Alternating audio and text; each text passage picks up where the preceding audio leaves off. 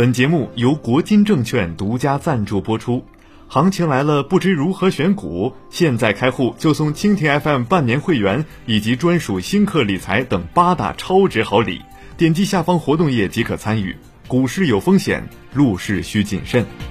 听众朋友们，大家好，今天是二零二零年四月十三号，星期一，欢迎收听财经好声音。本节目由蜻蜓 FM 独家播出。喜欢节目的朋友可以点击下方红星进行关注。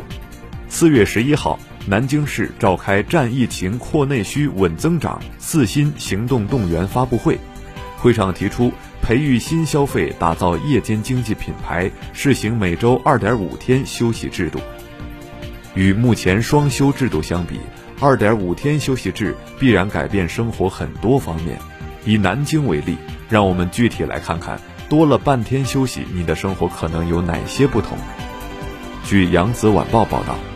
报班培养一点小爱好，国内旅行走起来，用更多的时间看书充实自己。尤其是很多单身的年轻人，将二点五天假期视为小长假。在南京建邺区从事金融行业的朱小姐是个旅游控，她表示，如果公司真的实行两点五天假期，她更倾向于去旅行。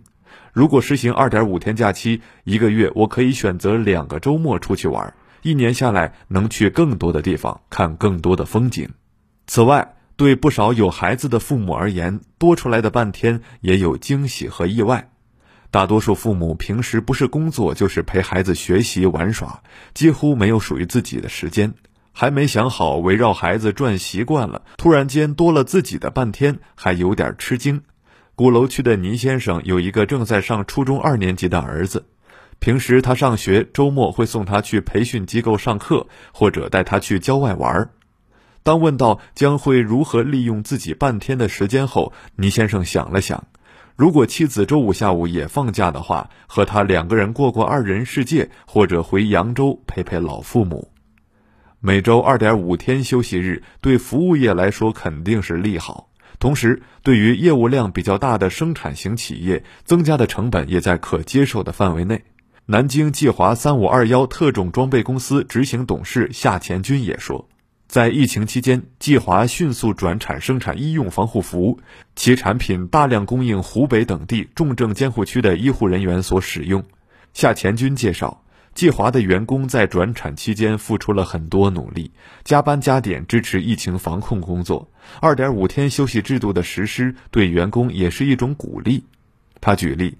如果企业因为生产任务重需要加班，原本两个休息日领双倍工资，企业一周需要支付九天工资，现在调整为二点五个休息日，企业一周支付九点五天工资。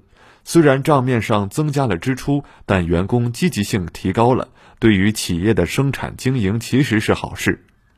夏前军同时认为。对于生产任务不重的企业，四点五天能够满足企业的生产需求，企业支出不需要增加，生产提高了效率，员工有更多的时间出门消费，有利于社会经济的恢复发展。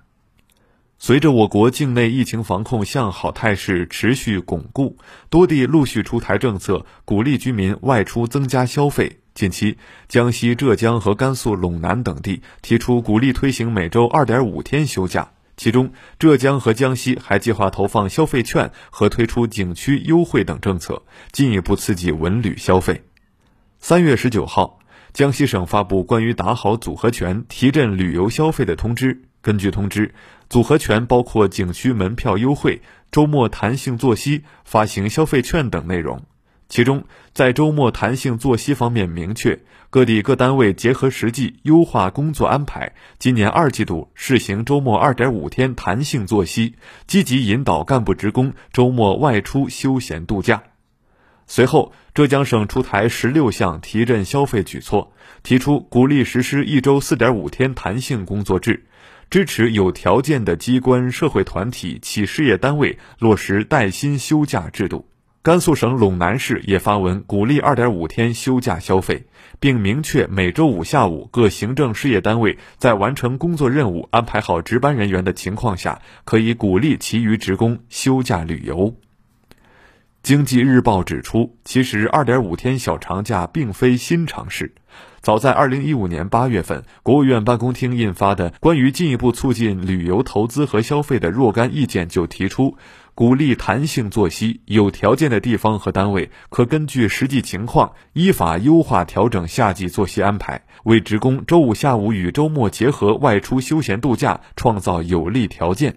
此后。包括江苏、河北、江西、重庆、甘肃、辽宁、安徽、陕西、贵州、福建、浙江和广东等十多个省份陆续出台了鼓励二点五天休假的意见。不过，尽管二点五天小长假在过去几年多次被提及，但执行起来却显得有些雷声大雨点小。多数地区在政府部门推进落实错峰休假制度，但在具体执行上却停留在政策鼓励层面。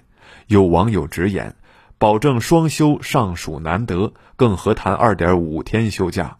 好了，今天的节目就唠到这儿，下期节目再会。